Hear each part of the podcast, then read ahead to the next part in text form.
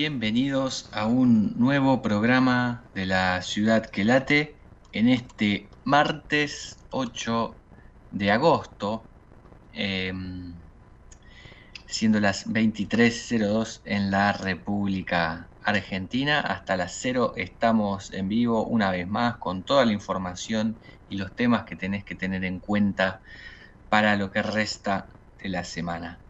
Em, allí en la operación técnica, como siempre, el señor Gerardo Subirana, quien te habla Mariano Gaik. Y vamos a tener, obviamente, eh, todas las noticias del día con Gabriel y Nicola, también va a estar Rafa Crocinelli, eh, las anécdotas con Mariano García, por supuesto. Y nos toca hoy em, abrir otro programa con una noche bastante fresca, eh, con 11 grados 7 en, este momento la temperatura. Em, y también, eh, bueno, vamos a tener unos días más o menos parecidos para el resto de la semana. Para mañana miércoles tendremos una mínima de 10 y una máxima eh, de 18. Em, un poquito más templado. El jueves em, una mínima de 14 y una máxima de 20 con probabilidad de chaparrones eh, para la noche.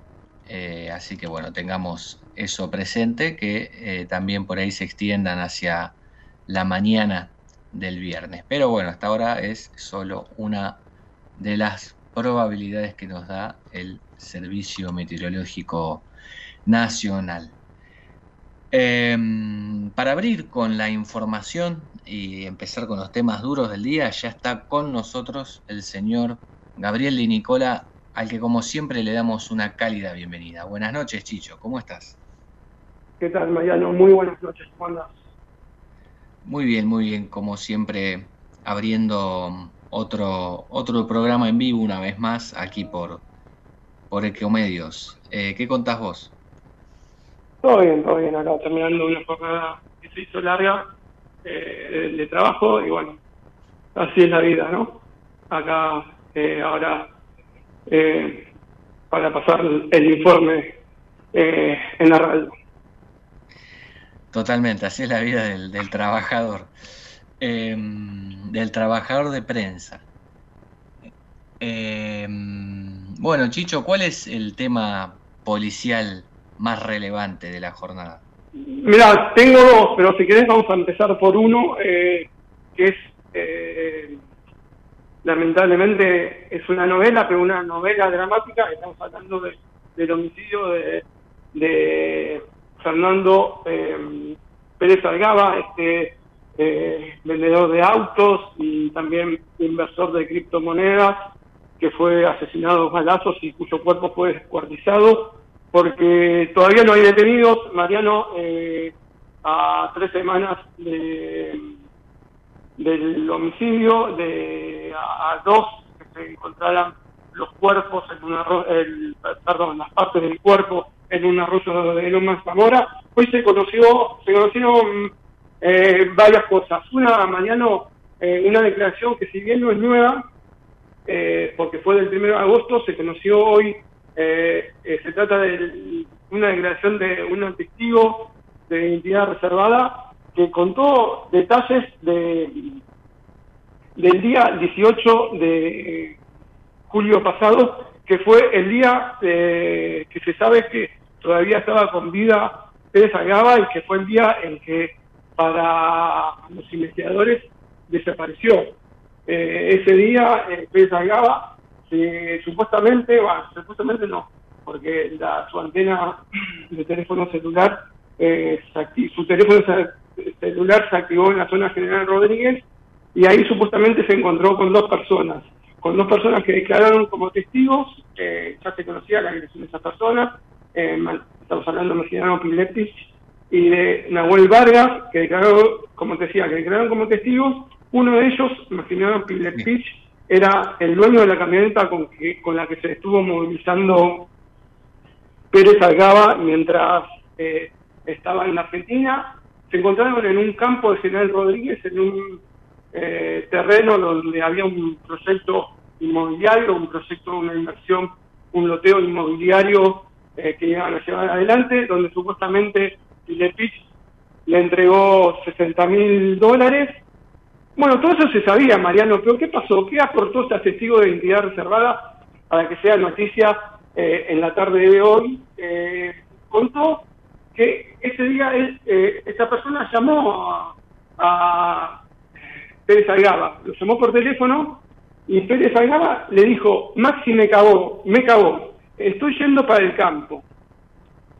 Y esta persona dijo, eh, espera que la estoy buscando la textual porque es muy importante la textual porque además de contar lo que lo que esta frase de, de Pérez Algaba hay que eh, también resaltar lo que ella sintió en el momento que Pérez Algaba le dijo eh, me estoy yendo para el campo porque Maxi me cagó a mí me dio miedo que pase una situación rara porque Fernando estaba yendo para el campo con un amigo el amigo de la Vargas. Porque además de decirme que Maxi lo había cagado, eh, me contó que le tenía que dar plata, pero desconozco si le entregó el dinero.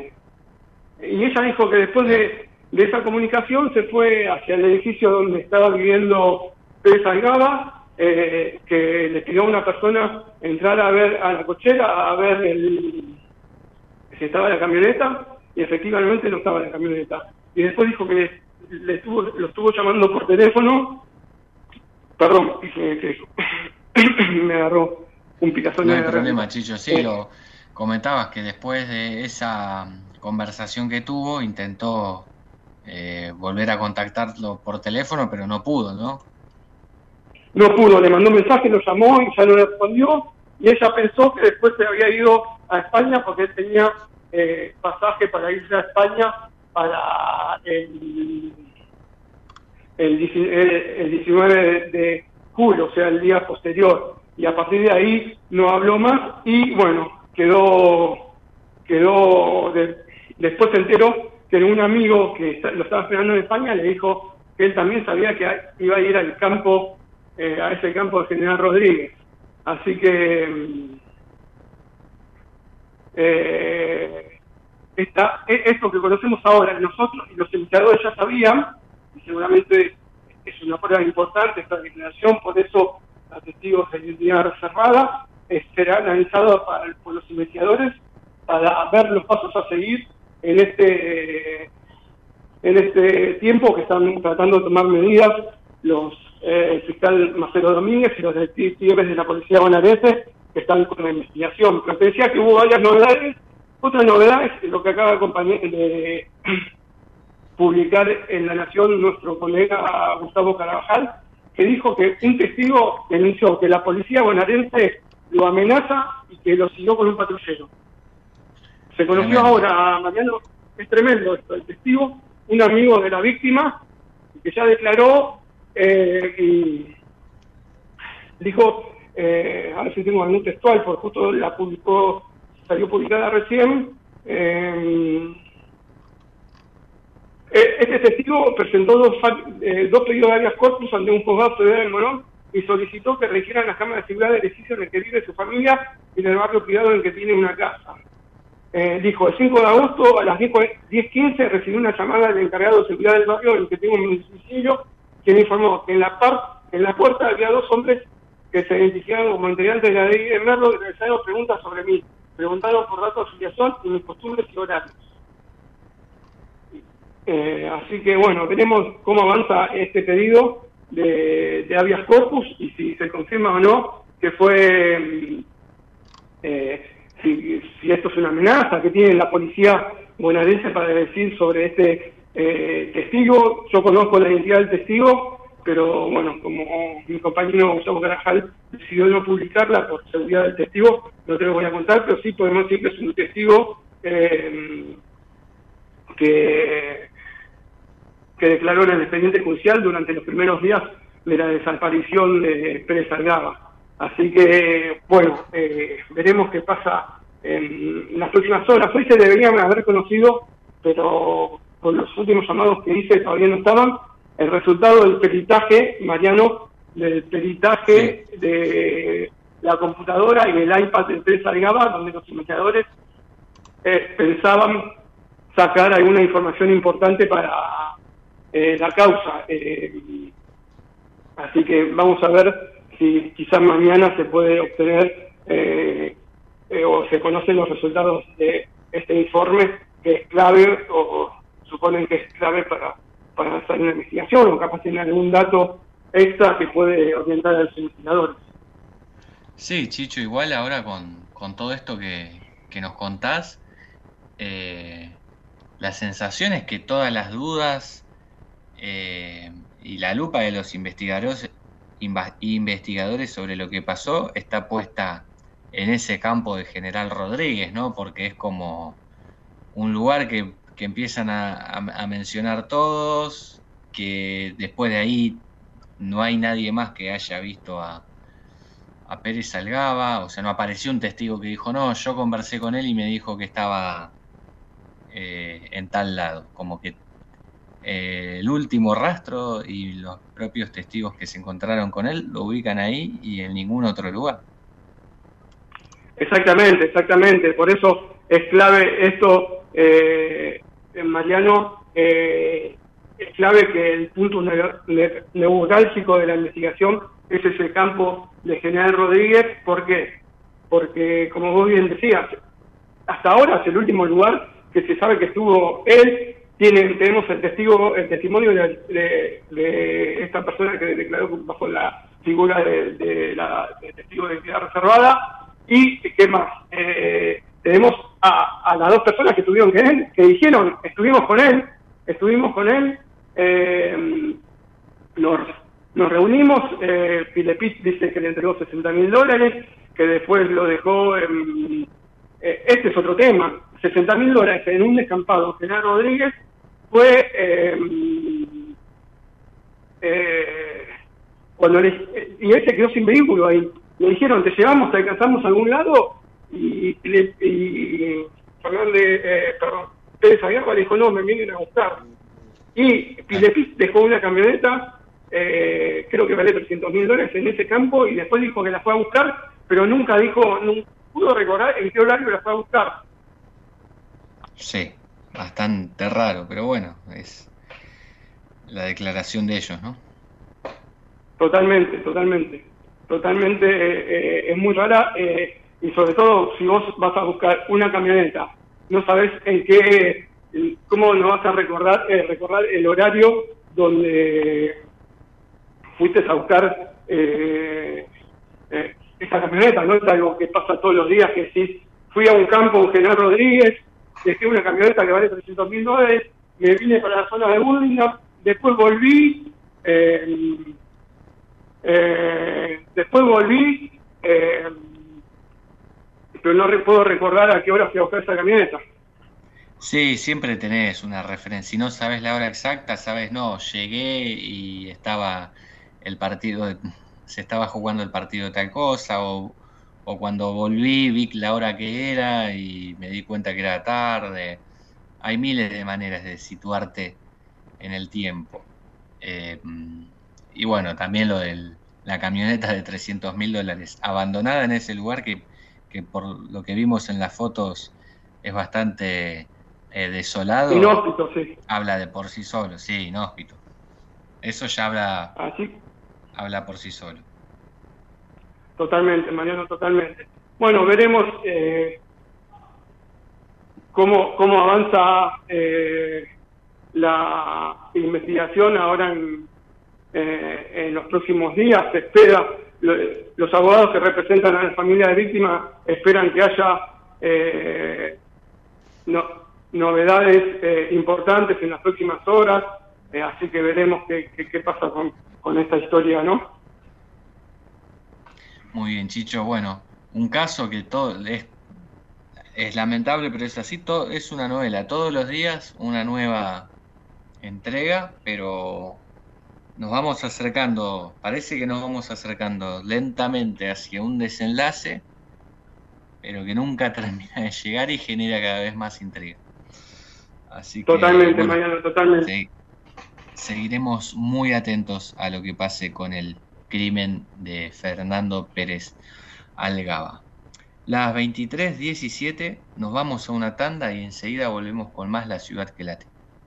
Capacitate de forma fácil y gratuita. Accede al Instituto Legislativo de Capacitación Permanente en legislatura.gov.ar. Legislatura porteña. Nos une la ciudad. ¿Qué es lo que hace a este municipio distinto? ¿Será su salud y que nos cuidamos entre todos? ¿Los parques y el deporte? ¿Será que vivimos rodeados de verde? Sí, porque la calidad de vida hace todo distinto. San Isidro, municipio. Lanús es el primer municipio en incorporar el uso de armas no letales para equipar a las fuerzas de seguridad municipales que desarrollan tareas de prevención en zonas de alto tránsito como centros comerciales, estaciones de trenes y centros de transbordo. Queremos agentes de seguridad más preparados, especializados y mejor equipados para enfrentar el delito urbano. Informate en lanús.gov.ar. Lanús nos une.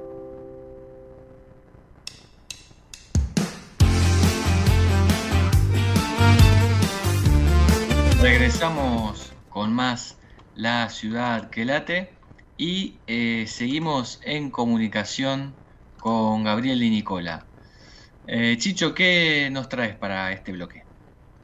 Sí, te traigo información de la Cámara de Diputados de la Nación, Mariano, porque la, justamente la Cámara de Abajo inició el debate para modificar la ley de protección de datos personales, un plenario de las comisiones de asuntos constitucionales y legislación general, presididas por los diputados del Frente de Todos, Hernán Pérez Araujo y Lucas Godoy, eh, comenzó a debatir el proyecto de ley de protección de datos personales y si querés tenemos a la palabra el audio de la diputada eh, de Evolución, eh, Beatriz Anchorena, que habla al respecto.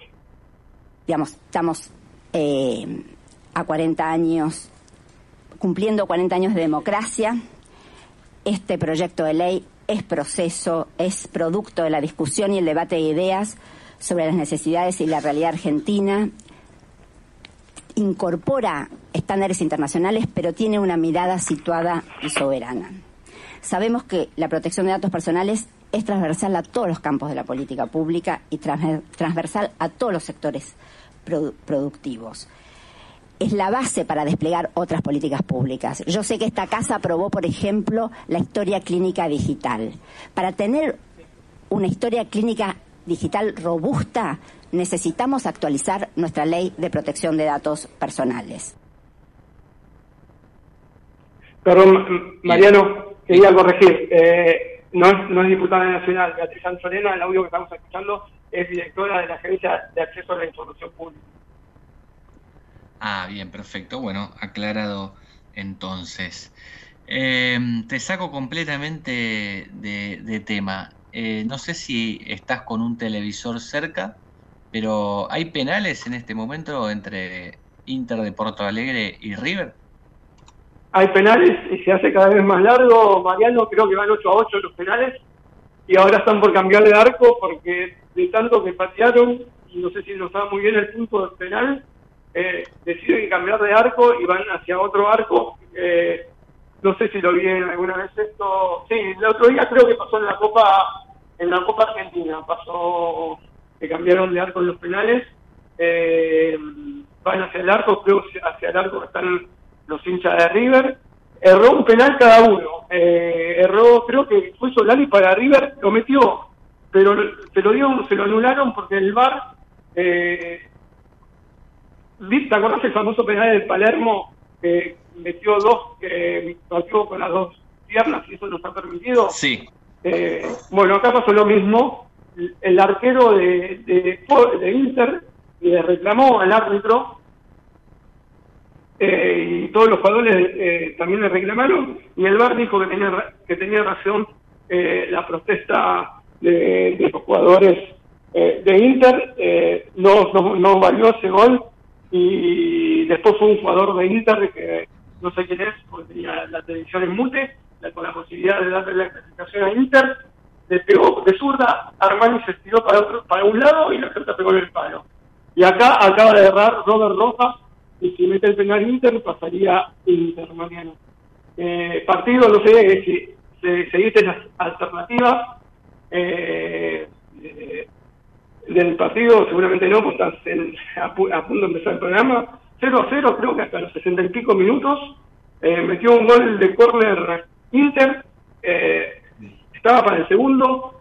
En el momento que, que pone un defensor más de Michelis para dar por terminado el partido, hace el segundo gol. Ya River casi lo atacaba, fue a, ¿viste, a la carga Barracas, la típica cuando está por terminar el partido, y en el minuto 90 encuentra el 2 a 1 que lo llevaba a penales, y entre el minuto 90 y el minuto 95 creo que podría haber ganado uno y el otro, porque hubo jugadas de casi gol para ambos equipos. Tremendo, electrizante el partido. No, la verdad que eh, para los hinchas de, de, River tenías que estar bien del, del corazón porque si no esto, esto es fútbol, ¿no? A todos los hinchas nos pasa lo mismo. Sí, sí, sí, sí, sí. Eh, increíble y bueno, también... Eh, Ahí está, pasó Inter, pasó Inter, metió el gol el arquero, Roquet, y esto eh, River quedó eliminado. Bueno, bueno, entonces ahí está la actualización. Gracias Chicho por la corresponsabilidad. Eh, Inter eh, el segundo en los penales y clasificó a los cuartos de final de la Copa Libertadores y el equipo argentino quedó eliminado. Segundo equipo argentino que queda eliminado en la noche, Mariano, eh, porque a primera hora Argentino Juniors perdió 2 a 0 contra Fluminense y eh, y de dos equipos que fueron hoy, los dos quedaron eliminados, esperemos mañana cortar la racha. Esperemos mañana que se corte la racha, que, bueno, que Boca pueda vencer a Nacional en la bombonera y que, y que el jueves el Racing pueda dar vuelta ese 2-4 que trajo de, Colombia. Sí, yo, lo vi todo, lo vi en mute porque estaba trabajando. Eh, pero cuando se puso 3 a 2 Racing dije, qué buen resultado se trae, pues de 3 a 0 abajo terminar 3 a 2 era un excelente resultado, pero... Eh, eh, pero bueno, después ese gol, la verdad, bueno. Igual, no sé, yo no, no quiero ser muy... Eh, porque no lo vi todo, pero me dijeron que Nacional de Medicina abajo se lo puede llegar a tratar. Eh, sí, eh, sí, yo creo que Racing puede hacerle dos goles tranquilamente a Atlético Nacional, también tres. El problema es que Racing no tenga las distracciones eh, y las falencias en defensa que, tuvo la semana pasada y le hagan un gol y eso ya lo complica. Eh, para, para, después, bueno, poder cerrar eh, la llave, pero el problema no es hacer los goles, sino evitar que que Atlético Nacional haga uno. El otro día hizo eh, tres de los cuatro goles con muchísima facilidad, prácticamente fueron entregados por Racing, con lo cual eh, va a pasar la cosa por ahí, pero bueno, yo creo que hay un clima eh, también de, la gente, de mucho aliento y de, que el jueves buscar la, épica, ¿no? Y poder dar vuelta a ese resultado que está difícil, pero no es imposible. Exactamente, no es imposible. Yo, yo ojalá me equivoque, eh, pero mañana el partido Boca lo veo no, no difícil, porque le tengo fe a todo, pero muy duro. O sea, peleado como el de allá, 0 a 0, y o sea, que a Boca le va a costar, eh, se tiene que cuidar eh, en los ataques de no dejar eh, mucho mucha zona libre para que pueda atacar eh, Nacional. Tiene, Boca tiene que hacer un partido inteligente. Eh, y, ojalá que debute sí. y que debute con, con algún gol.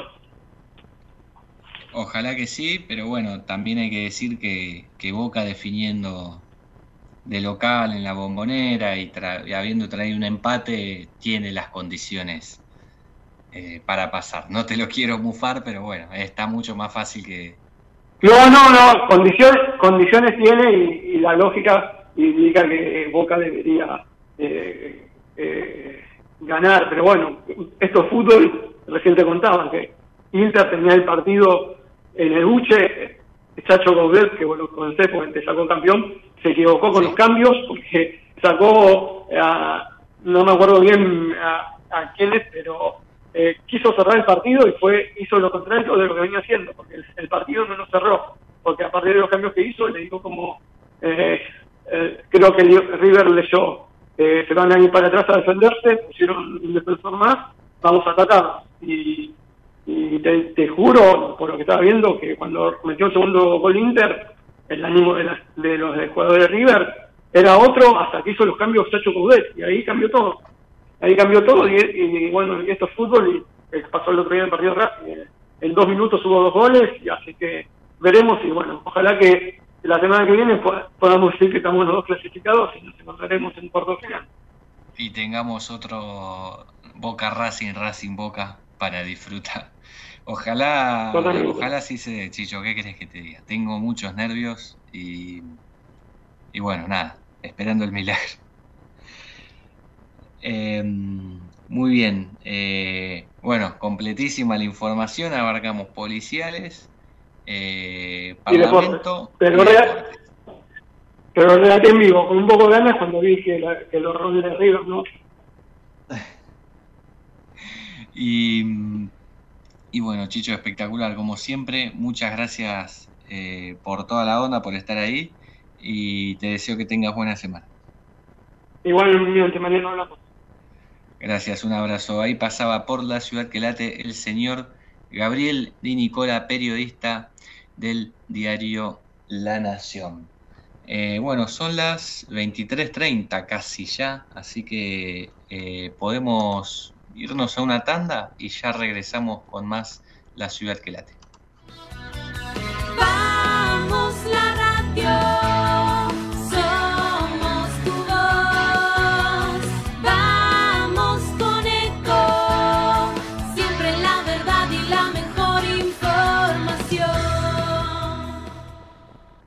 Espacio cedido por la Dirección Nacional Electoral. Que puedas trabajar, descansar y ser feliz no es fantasía, es planificación y sentido común. Un buen gobierno debe garantizar salario, vivienda y educación, nacionalizar los recursos y salir del fondo. El que dice que es imposible no nos conoce. Juan Grabois, Paula Valmedina, precandidatos a presidente y vicepresidenta de la Nación, lista 134B, Justa y Soberana Unión por la Patria.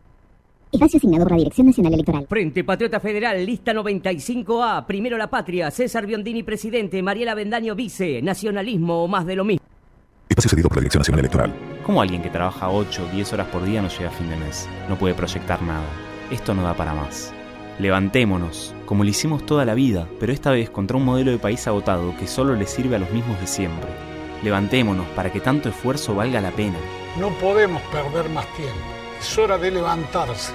Hilda Chiche Dualde, precandidata a diputada nacional por la provincia de Buenos Aires. Hacemos por nuestro país. Lista 505F. Espacio cedido por la Dirección Nacional Electoral. Están los que hablan de ordenar la economía y estamos los que lo hicimos. En Buenos Aires hay control del gasto, superávit fiscal y reducción de impuestos. Vamos a hacerlo porque ya lo hicimos. Hagamos el cambio de nuestras vidas. Horacio Rodríguez Larreta, Gerardo Morales, precandidatos a presidente y vicepresidente de la Nación. Lista 132A. Juntos por el cambio. Informate en ecomedios.com. Seguinos en Facebook. Ecomedios Live. Lanús es el primer municipio en incorporar el uso de armas no letales para equipar a las fuerzas de seguridad municipales que desarrollan tareas de prevención en zonas de alto tránsito como centros comerciales, estaciones de trenes y centros de transbordo Queremos agentes de seguridad más preparados, especializados y mejor equipados para enfrentar el delito urbano. Informate en lanus.gov.ar. Lanús nos une.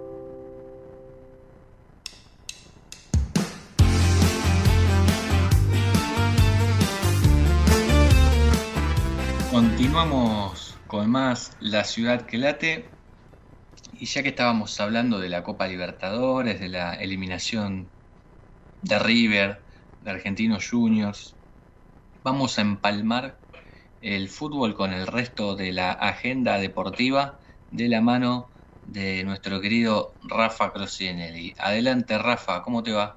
Hola, ¿qué tal Mariano? Buenas noches para vos, para el operador, el querido Subirana y para quienes nos acompañan cada martes en la ciudad que late. Aquí una nueva emisión, comenzando ya eh, el mes de agosto, en el segundo, segundo programa de, este mes.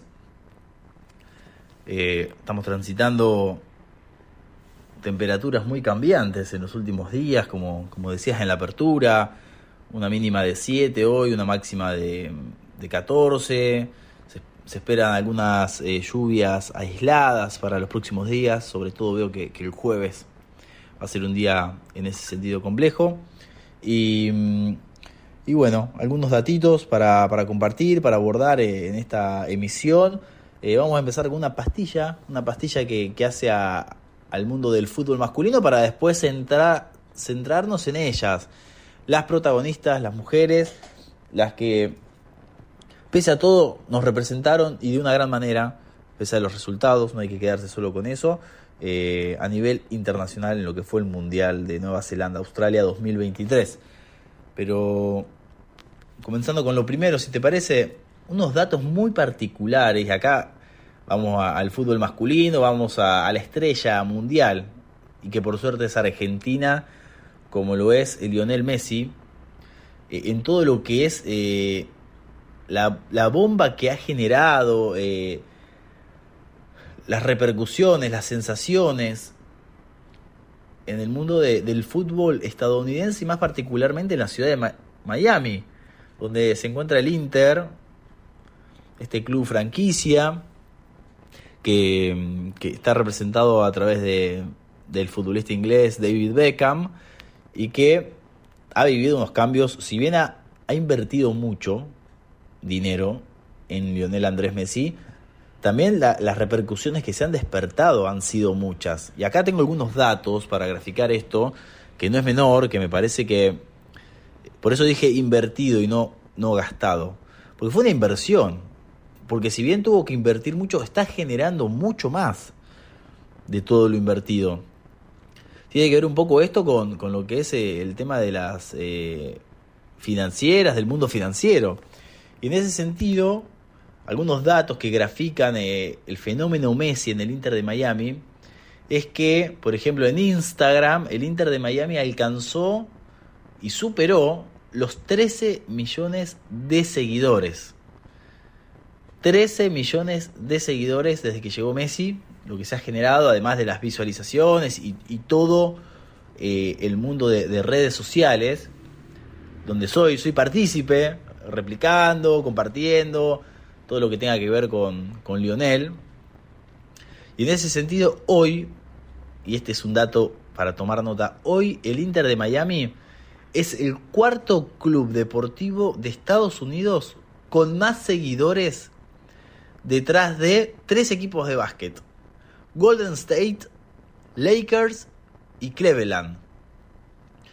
Es decir que hoy uno va a Estados Unidos, mira los la tabla de seguidores de, los, de todos los equipos, de todos los equipos de Estados Unidos, y va a tener a Golden State, a Lakers, a Cleveland y cuarto, y salimos del mundo del básquet, entramos al fútbol, que no es una práctica como acá, tiene otra relevancia allá. Y viene el Inter de Miami, y esto va a seguir creciendo, para mí va a seguir escalando por eh, lo que significa Messi. Como también escaló y registraron incrementos exponencialmente la cifra de patrocinios. Alcanzaron 40 patrocinios en este poco tiempo que Messi arribó. Además proyectan vender 500.000 camisetas de Messi en este primer año. Van los primeros meses. Aún no está el registro cuantificado de cuántas por el momento, pero sí hay una proyección de que va a haber 500.000 camisetas vendidas. De hecho, he estado en distintas partes del conurbano bonaerense, en el territorio, y he visto distintos puestos que me llamaron la atención y lo que genera, ¿no? De, de personas, de gastronomía, que tenían la remera de la número 10 de Lionel Messi del Inter de Miami vaya sorpresa, ¿no? Cómo, cómo llega a las distintas partes de una Argentina simétrica, pero que, que bien lo representa. Y para cerrar, dos datos, eh, y este es muy fuerte y habla de, lo que decía al principio, de la diferencia entre inversión y gasto. Eh, únicamente por camisetas van a tener ingresos de 100 millones de dólares. Únicamente por camisetas, ingresos de 100 millones de dólares. Un dato muy fuerte en lo que hace a la economía, a la economía estadounidense en este caso, y lo que va a generar el Inter de Miami. Y finalmente, este club aumentó a 1.500 millones de dólares su valor desde que llegó Messi. O sea que todo lo que provocó la llegada del 10, que lo, lo eligió en un momento particular de su carrera, y que mm, lo encuentra eh, en, una, en un gran momento familiar, futbolístico y, y, ahora social con todo lo que genera en dicho país, donde se lo ve cómodo, se lo ve bien, acompañado, muy bien acompañado por Sergio Busquets, que también está jugando con él, con Jordi Alba, ex compañeros en el Barcelona, a la espera de Andrés Iniesta, que estuvo jugando en China, y también de Luis Suárez, que está próximo a arribar en diciembre al equipo una vez que cierre su vínculo contractual con el gremio. Así que eso es lo que hace al mundo Messi, al fenómeno Messi, los datos acá para la ciudad que late. Y por otro lado, también vale hacer eh, mención, Mariano, a lo que ha sido la performance de las chicas del seleccionado femenino, conducido técnicamente por eh, Portanova, que si bien registraron una nueva derrota, lo, lo anticipábamos de lo difícil que era eh, el desafío entre las jugadoras suecas, donde Suecia es una potencia mundial y, y una gran selección. Bueno, las chicas registraron un empate y dos derrotas en su participación del Mundial, pero no es menor porque eh, es parte de un proceso que hay que atravesar, que, que están próximas a, a, grandes desafíos también, porque esto no, no se termina acá, y, y, las chicas, aunque sea levemente, pero van subiendo la vara poco a poco y, hay que acompañar eso a partir de, de, un mayor desarrollo a nivel nacional que, que se está viviendo pero que sin dudas eh, falta aún mucho más. Eh, por ese motivo, eh, las elecciones que aún continúan ahí en carrera son España, Japón, Francia, Inglaterra, son algunos de los equipos que, y que no, no son sorpresa porque lo esperábamos. sumado a los horarios de Nueva Zelanda, Australia, que son muy distintos a los de la Argentina, la no participación de las chicas también lo aleja a uno un poco de, del mundial. Si bien me parece apasionante, esto hace de que, que los argentinos ya dejemos de mirar eh, y nos centremos eh, en lo que está haciendo la Copa Libertadores, en lo que eh, está haciendo el fútbol de ascenso eh, y el fútbol femenino local que, que empieza a moverse el mercado de pases. Y por último, no menor, que también es algo histórico, el recibimiento y la convocatoria que tuvieron las chicas, eh, tanto en Ezeiza como en el centro de la ciudad de Buenos Aires, al ser recibidas por un centenar de, de hinchas, de familiares, de personas que las acompañan, y que no es menor, y esto capaz que era impensado tiempo atrás, y hoy eh, son un orgullo a nivel nacional las chicas, así que no es menor, Mariano lo quería referenciar, y y bueno, ahora estaremos a la espera de lo que sucede con las distintas disciplinas del deporte, tanto a, nivel local acá en la ciudad de Buenos Aires como a nivel nacional, que eh, los distintos equipos están midiendo eh, en lo que es el fútbol profesional en la Copa Libertadores, así que vamos a tener una, una temática centrada en este estilo, en lo que pasa dentro y fuera de la cancha, que no es menor, y, y, todo eso para el próximo martes acá en la ciudad que late. De esta forma nos despedimos. A cuidarse que aunque no parezca, estamos, en invierno. Entonces hay que seguir eh, abrigándose, cuidándose y que tengan buena semana y nos reencontramos el próximo martes aquí por AM 1220. Chao. Capacitate de forma fácil y gratuita. Accede al Instituto Legislativo de Capacitación Permanente en legislatura.gov.ar. Legislatura porteña nos une la ciudad. ¿Qué es lo que hace a este municipio distinto? ¿Será su salud y que nos cuidamos entre todos? ¿Los parques y el deporte? ¿Será que vivimos rodeados de verde? Sí porque la calidad de vida hace todo distinto. San Isidro, municipio. Ituzaingó suma más herramientas de seguridad.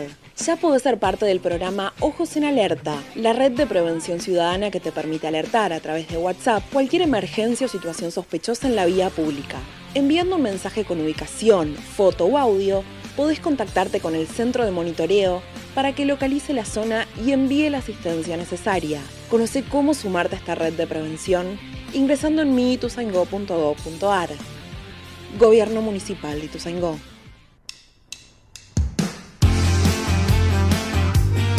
Muy bien. Regresamos con más La Ciudad que Late. Estaba ahí, como siempre en el bloque anterior, Rafa con muchísima, muchísima información de deporte, así que le agradecemos como siempre su columna eh, aquí en nuestro programa. Eh, otra de las personas que dice presente hoy, como siempre, Mariano García con su particular punto de vista eh, y a repasar grandes historias del pasado, pero que siempre son interesantes volver a escuchar. Y para hoy nos trae una anécdota de bolsillo que se titula La reencarnación de los Hayashin. Así que la escuchamos. Una de las principales preocupaciones del siglo XXI en sociedades como la Argentina, que se repite en muchos países latinoamericanos, es la inseguridad.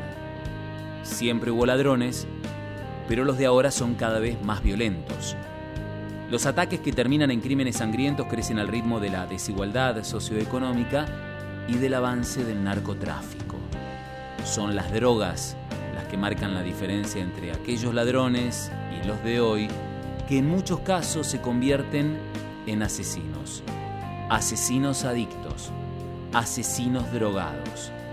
Una definición que puede sonar redundante según quien analice la etimología de la palabra asesino, que provendría del hachís, la pasta de resina o savia de una subespecie de la planta de cannabis. Desde finales del siglo XI, en Medio Oriente, una secta ismaelita dentro del chismo comenzó a ser señalada como responsable de la muerte de reyes, líderes políticos y jefes militares. Se hacían llamar nizaríes y vivían en el castillo de Alamut, una fortaleza construida en las montañas del norte de Irán. La organización era dirigida por Hassan ibn Sabah, un reformador religioso al que sus seguidores apodaban el viejo de la montaña. Los enemigos de la secta contaban que para ganar poder en la región el viejo usaba el homicidio político como estrategia y que les daba a sus hombres hachís para ejecutar los planes. El viejo de la montaña los drogaba y les decía que ese estado de euforia y alucinación que sentían era parecido al que los aguardaba en el paraíso y como todos querían ir al paraíso, no cuestionaban las órdenes y hacían lo que les pidiese a cambio de hachís. Por eso, quienes no los querían empezaron a llamarlos hashashin, consumidores de hachís, y mucho más tarde, asesín, palabra que en castellano la conocemos como asesinos. Resalto que esta es la versión despectiva de sus enemigos, porque lamentablemente toda documentación producida por los nizaríes o Hayashin desapareció en 1256, cuando los mongoles los atacaron y destruyeron la fortaleza de Alamut. La secta existió y su fama de mercenarios no es una leyenda.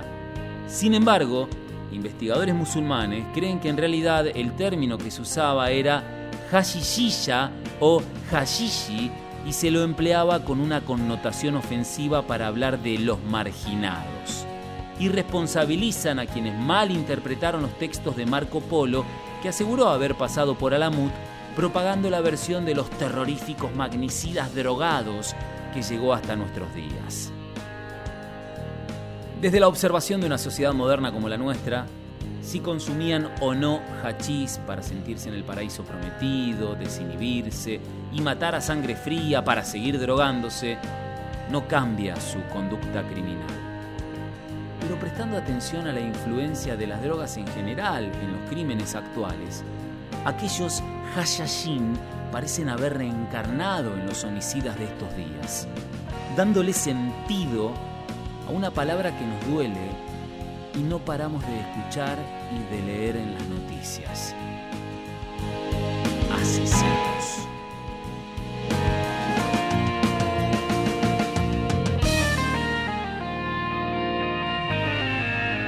Y ahí pasaba Mariano García con el origen ¿no? de esta palabra tan dura de leer, la de asesinos, y a la que lamentablemente no estamos eh, muy acostumbrados al ver en, en las noticias eh, de todos los días en, en, nuestro país y también en, en, otros países de la región. Justamente hoy eh, en el bloque anterior hablábamos de, lo que pasó con Fernando Pérez Salgaba, este trader que, que terminó descuartizado en una valija y una mochila. Eh, así que bueno, todavía se está investigando quiénes son los asesinos.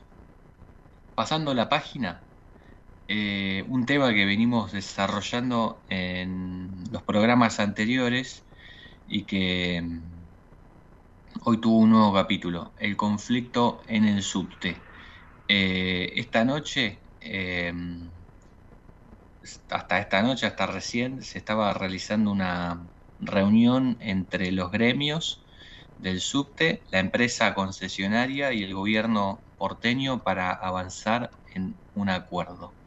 Las partes buscan evitar nuevas medidas de fuerza y eh, la empresa EMOVA exhibió avances en el plan de desasbestización.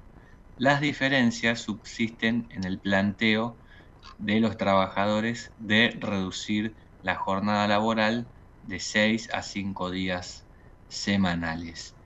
Eh, bueno, la reunión eh, contó con la participación de dirigentes sindicales, autoridades de EMOVA y referentes del gobierno porteño. Estos últimos fueron quienes destacaron que la reunión fue positiva porque si bien el reclamo no está cerrado, hubo un acercamiento entre la empresa y el gremio. La protesta de los trabajadores del subte tiene dos ejes. Por un lado, la presencia de asbesto en los vagones, que es un elemento perjudicial para la salud, y por otro, el pedido de la reducción en la jornada de trabajo, que como te decíamos quieren bajar de 36 a 30 horas la carga semanal. Actualmente trabajan 6 días, 6 horas eh, por semana, quieren que sean 6 horas pero durante 5 días. Eh, esto, bueno, es eh, el tema que hasta ahora no pudieron eh, avanzar, ¿no? Las dos partes. Pero sobre el primer punto, según eh, informaron las fuentes al término de la reunión, la concesionaria hizo un informe sobre el plan de desasbestización que se viene haciendo y detalló una serie de medidas con el objetivo de llevar tranquilidad a los representantes sindicales. Eh, los trabajadores aseguran que el perjuicio a la salud materializado en afecciones respiratorias es real y mostraron casos concretos, algunos eh, de ellos graves. ¿no? Eh, frente a ello, EMOA señaló que eh, vienen implementando medidas para evitar que los empleados sufran consecuencias en la salud por ese motivo y que eso está demostrado.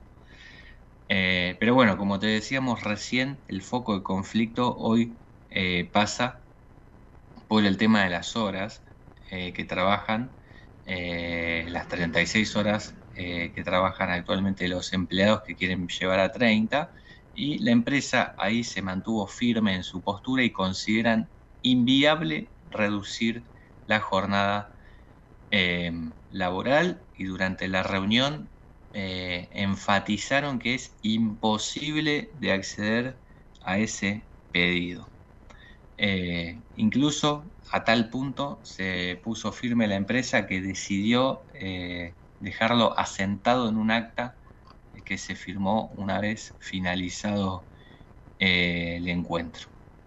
Al terminar, una revisión reclamada por los sindicalistas referido al descuento en el sueldo que recibieron algunos trabajadores Eh, ahí la empresa lo que hizo fue comprometerse a rever eh, aquellos montos descontados en lo que podría existir alguna inconsistencia, pero eh, aclararon que van a mantener la sanción para el caso de las horas no trabajadas a causa de los paros que se vienen haciendo durante las últimas semanas en distintos horarios en todas las líneas de subte y el premetro. Bueno, el gremio, Asociación Gremial de Trabajadores del Subte y Premetro, sostiene eh, desde hace un mes, eh, perdón, desde hace varios meses ya un plan de lucha eh, con distintas modalidades que afectan a la prestación del servicio. Se alteraron jornadas de paro escalonaro. Em, primero se, hubo interrupciones a lo largo del día en cada línea, de, una, de a una por vez. Después paros totales en los que ninguna línea eh, funcionó hasta llegar a estos paros de tres horas de la semana pasada y la semana anterior en distintos horarios, en los que toda la red estaba paralizada. en algunos casos también hubo apertura de molinetes eh, antes de la protesta. Así que veremos cómo sigue eh, esta situación.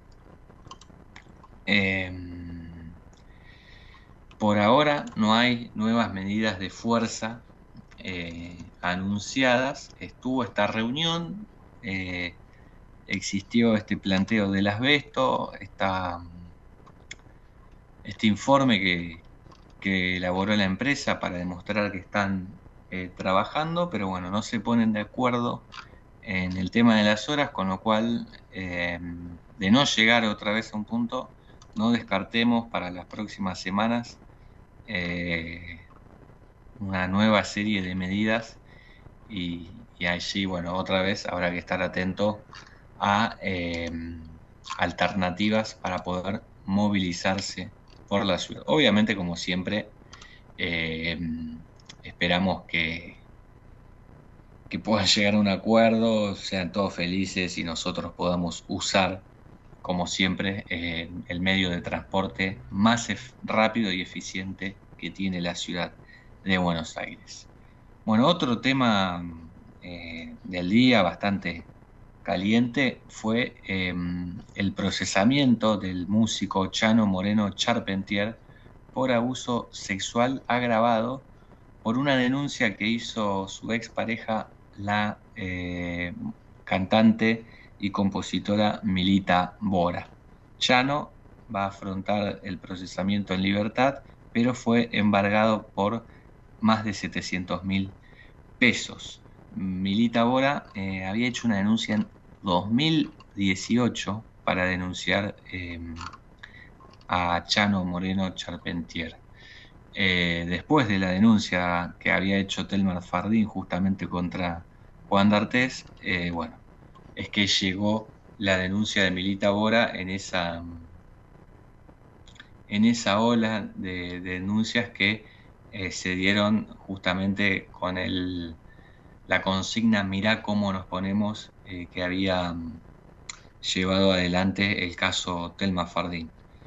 Eh, Milita Bora contó que en noviembre de 2018 había denunciado a Chano eh, con quien estuvo en pareja durante tres meses en 2016 por un caso de abuso sexual agravado. Recién cinco años después la justicia procesa al cantante de Tan Biónica. Eh, la resolución del Juzgado Nacional en lo Criminal y Correccional 60 tiene 15 eh, páginas y lleva la firma del juez Luis Alberto Schegel. Además, se embargó a Chano en más de 700 mil pesos, eh, pero bueno, va a poder estar en libertad mientras dure el proceso. Em, según la denuncia de Milita Bora, el caso ocurrió el 13, perdón, la denuncia la hizo el 13 de noviembre de 2018 y dijo que la violación fue en una de las últimas peleas eh, que tuvo la pareja. Él estaba muy drogado, dijo Milita Bora, entonces me encerré en un cuarto a esperar a que se durmiera, así yo me podía ir porque no me dejaba. En un momento de la madrugada me forcejeó tanto que me marcó todos los brazos, contó la música y em, presentó imágenes con marcas de los golpes. Eh, los hechos que se tuvieron en consideración en el procesamiento ocurrieron en agosto de 2016, hace siete años, en el departamento que la pareja compartía. Eh, Chano la acusó de prostituta y de que había un tipo detrás de la cortina, eh, según la resolución, eh, también en el marco de consumo en el que estaba el músico. Y cuenta que esa noche, como lo había hecho en otras oportunidades, la denunciante había armado las valijas para irse, se acostó a dormir, con la intención de que cuando Chano se durmiera, ella pudiera aprovechar para irse. Pero eso no pasó, dice la resolución del juzgado, ya que cuando bajaron los efectos de la droga, el músico entró al cuarto con eh, olor borracho y drogado y se le tiró encima pretendiendo tener relaciones, a lo que em, la mujer se negó, por lo cual él eh, la agarró de los brazos y la forzó.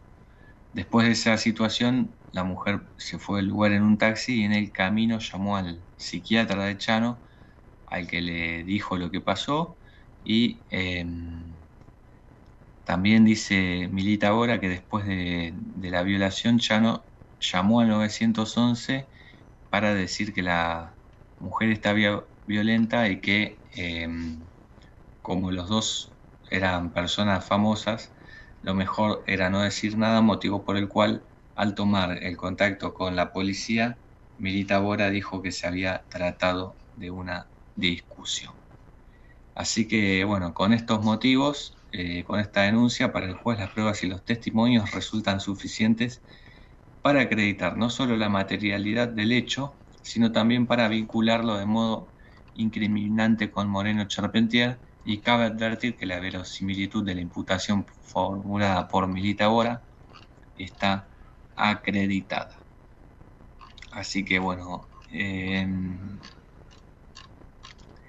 otra vez eh, un músico ¿no? Eh, envuelto en un caso de abuso sexual. En este eh, tardó muchísimo la justicia en intervenir, pero bueno, procesaron a Chano Moreno Charpentier por abuso sexual agravado. Y eh, de esta manera, bueno, llegamos al final de nuestro programa. Como siempre, les agradecemos por haber acompañadonos hasta acá. Eh, está, también saludamos a Gerardo Subirana, que estuvo firme en los controles. Nos reencontramos el próximo martes a las 23 con otra nueva edición de La Ciudad que Late. Muy buena semana. Chao.